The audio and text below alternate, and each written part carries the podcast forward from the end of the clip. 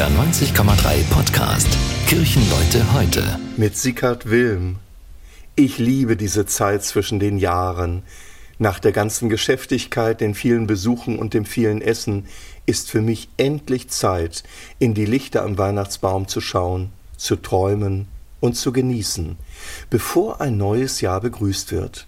Für mich ist dies jetzt eine Zeit im Jahr, um innerlich aufzuräumen, meine Seele zu entrümpeln.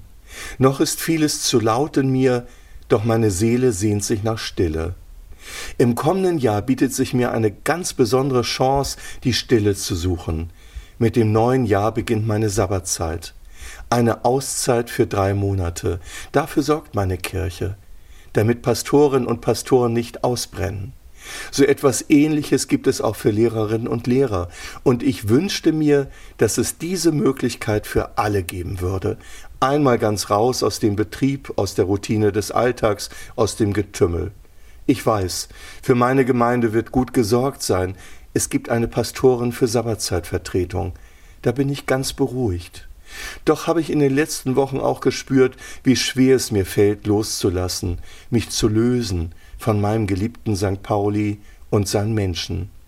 Drei Monate werde ich unterwegs sein, weit weg, dort, wo mich keiner kennt.